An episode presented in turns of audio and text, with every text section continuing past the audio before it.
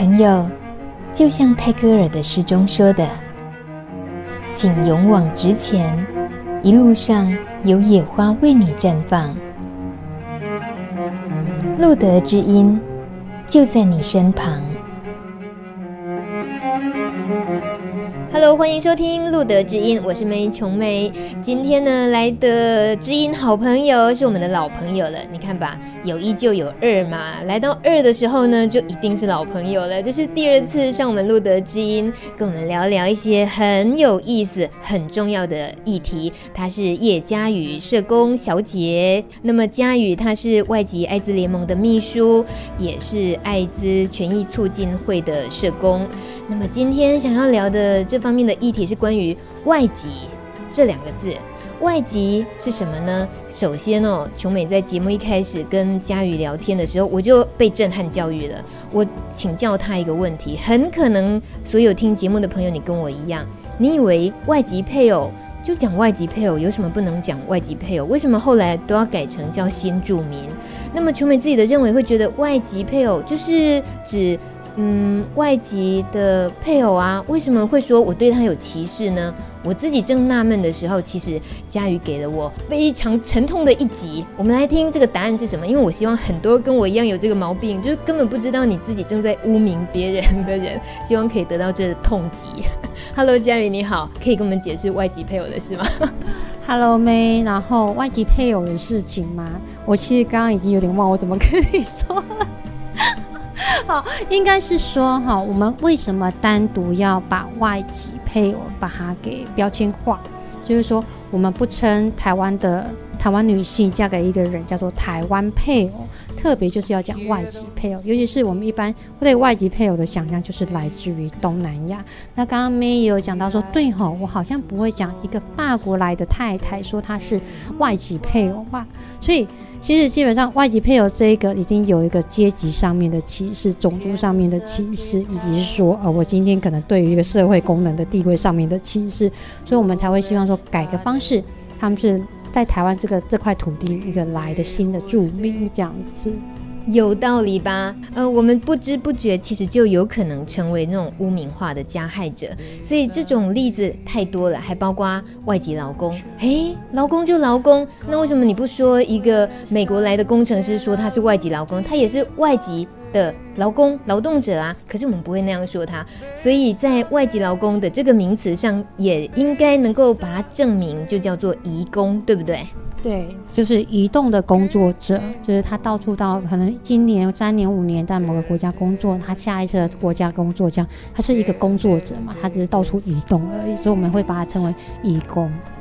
那我们已经点出两种身份了，一个呢就是配偶，一个呢就是呃劳工的部分，那再一个就是侨生。今天的路德知音，我们想针对呃外籍的人士这不同的身份。当他们碰到艾滋的时候，哇，您知道他们会遇到哪些问题吗？他们的命运有多么的坎坷吗？让我们继续听下去。好啦，这个主要命运坎坷的部分呢，可能我们比较常听到的故事，像是配偶的部分，就是先住民来，他可能感染了艾滋之后，在台湾的法令，他是会。被遣送回国的，那这样子的法律，呃，已经是行之有年了。他目前有没有可能有一些不同的进展？那么在外籍艾滋联盟的秘书佳宇的这个工作内容上，其实他对这方面是关注很多，而且呢，接触的例子他了解的也蛮多的。可不可以跟我们聊一下现在这方面现况？嗯、呃，我觉得哈，应该讲台湾。对一个艾滋感染者，我们很喜欢画上不同的区块，然后做不同的限制。比如说，本国籍的艾滋感染者会遇到的就是有关于隐私曝光，然后会不会有那个医疗没有办法获得友善的协助？那外籍艾滋感染者呢？他们遇到的问题可能没有到这个层面。第一个遇到的问题是，我是一个外国人，我有没有办法在台湾因为艾滋继续合法居留？一个居留的问题是成为他们最大最大的一个隐忧。那现在的法令就是说，针对一个外国人，只要没有拿台湾的中华民国国籍哦，我这一点要强调，台湾人一直觉得吼、哦、拿身份证这件事情啊是没有什么大不了的。但对一个外国人而言啊，要拿到台湾身份证，它就是等同有台湾公民的身份，可以享有社会福利，可以有那个投票权这些的。但是要拿身份证之前，他们必须要先做一个动作，他们必须要没有作奸犯科，好，没有任何刑事记录，然后要必须放弃他原来国家的国籍，他才有办法变成拿有身份证的公民，中华民国的公民这样子。所以这一点哈，很多人傻傻分不清，就是说啊，我有我有国籍，就是应该是有身份证的人呐、基本上是错误的。对，也就是说，当一个讲讲一个外籍配偶，他要从嫁来台湾到去拿到台湾的身份证，可能要三年，三年足不就是完全都没有离开他的离开台湾，才有办法去取。所以，呃，这段过程大家听起来三年有什么困难？基本上很难，叫你三年不要回家看你的家里面的人，难不难？台湾政府的很多很多的限制，对外国人的限制，然后放在跟艾滋，就会造成一个。我们最不想要看到的状况，就是说很多的外籍艾滋感染者，一旦感染艾滋，第一阶段他如果没有符合救济，他就得要被遣返出境。遣返出境，他能不能进来台湾？目前为止的规定是一季只能进来十四天，但但是审核的标准，没人知道他到底是怎么审核的，能不能通过签证就给你是外交部的权利。那外交部有也有也有权利说，我不要告诉你签证给不给你的理由是什么，说你也很难说你是因为爱吃的关系，其实我不要给我签证，你没有办法这样跟他跟他去做 argue 这样子，所以我们等于说，你一旦遣返出境了，你要再住进台湾，可能性很低，这是对有婚姻关系的人。如果说你今天是一个单身，在台湾有艾滋的外国人被遣返出境了，你要再入境台湾，几率是零。我们一个在台湾。工作二十年的白领阶级，是因为要转换证件去做了一个健康检查，发现感染 HIV，他就收到通知说他要被遣返出境了。二十年的工作，在短短的七天要做一个结束，告一个段落。短短的七天，他还搞不清楚他感染的状况，啊，他可能还不清楚他的身体情，他身体的情形，呃，他的 CD4 多少，病毒量多少，他该不开始吃药了？对，然后有谁能够告诉他说，诶，回到二十年，他在台湾这样子长期来，他根本就是台湾的一份子。回到他原来的所谓的母国的时候，该怎么去生活？他对他母国其实基本上是完全陌生的。然后他甚至于不晓得他母国的街道该怎么走到另外一个街道这样子。但是我们就是要在短短的七天，请他搞定这一切。把台湾的房子给退掉，他家里面有一条老狗，他也不晓得要要给谁养，这样之后，所以有一些时候政策的制定啊，看起来好像似乎是保障我们，呃，本本国人的健康，事实上他是其实在侵害另外一些一些人的权益啦。那我们就会希望去推动，把这些不合理的法给修掉，把台湾的这种。不符合人权潮流的法给修掉。台湾是少数全球六十个国家还在限制感染者入境，外籍感染者入境的，对，然后很丢脸。那些国家看起来都比就是都是那种未开发国家，那种已开发国家或者或是都就是比较先进的国家，包含我们最歧视的东南亚国家都没有在做限制了，我们还在限制。包含我们对岸的大陆也没在限制，我们还在做限制。所以你要知道，防治不是在看你的种族，不是在看你的皮肤颜色，不是在看你的哎、欸，你今天讲的语言跟我不一样，还是要能够达到一个防治效果，而是在看你的行为有没有做到预防的效果，对不对？我一直也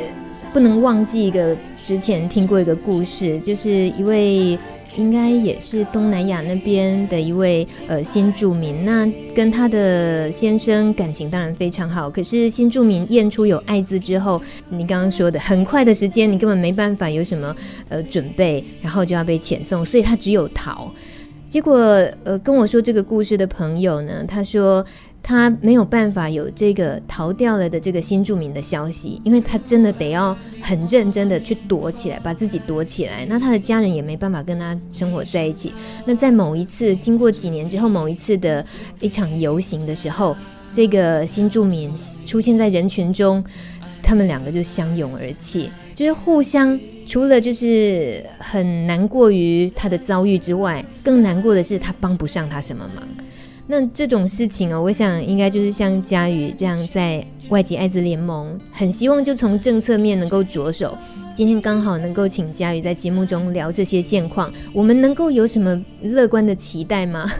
乐观的期待啊，其实我觉得在修法联盟这边哈推这个议题啊，其实会大家会常常问说。呃，这些开放这些人入境台湾，会不会影响到台湾纳税人的钱嘛？那琼美刚刚有第一个反应就是说，哎，开放入境纳税人的钱，那他们来台湾生病医疗是不是全民买单啊？这一类的，我觉得都是多余的顾虑，因为台湾的现有的艾滋的医疗政策，就是已经把这群人排拒在外了。就是你，你是你非得要是在台湾有具有中华民国国籍的感染者，才有办法取得医疗。就是在爱滋这一块这样子，如果你今天还是一个外国籍的人，你还是没有办法取得艾滋的医疗，那纳纳税人的钱，像外国人在台湾也会纳税，我觉得这样讲，那我们也是在浪费外国人的纳税钱在不该浪费的身上，所以以公平来讲的话，没有所谓的我们谁占谁便宜啦，对，所以乐观一点，我觉得就是说，在我们在推动修法的过程，我们很希望能够把事实的真相。告诉我们的台湾的民众，跟他们讲说，事实上并不是谁在占谁便宜，我们可能搞不好是占外国人的便宜还比较多这样子。那不用去担忧说，因为开放而会导致有感染呃感染人数变多，因为我们一直在强调是，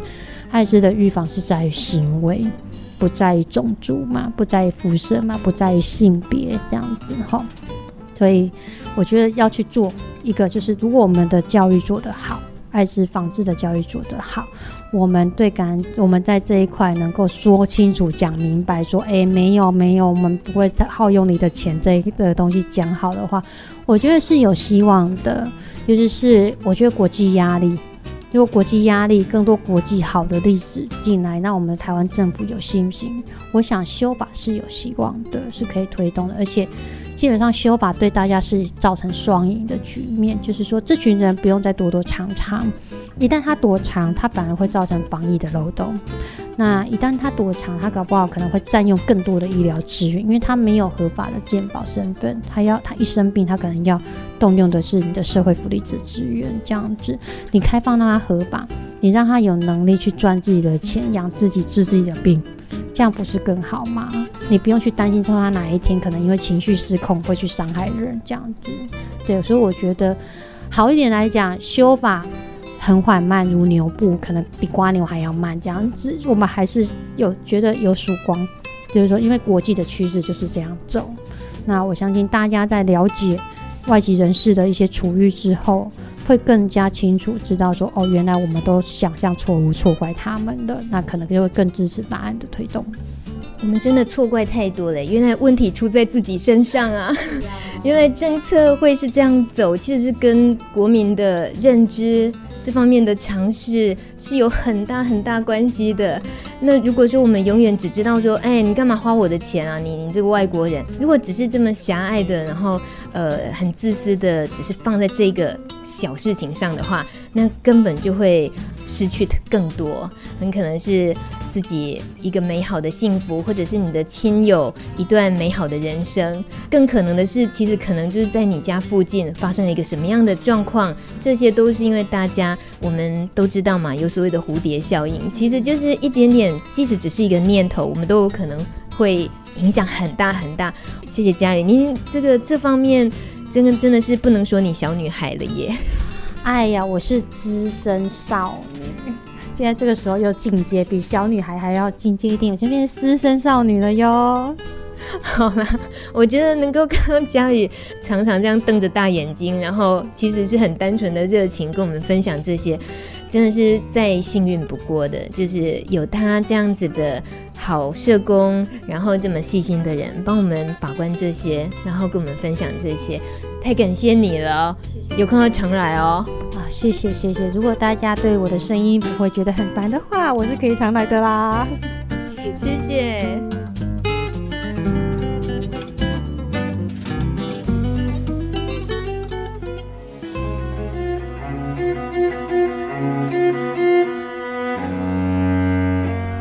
本节目由路德协会制作播出。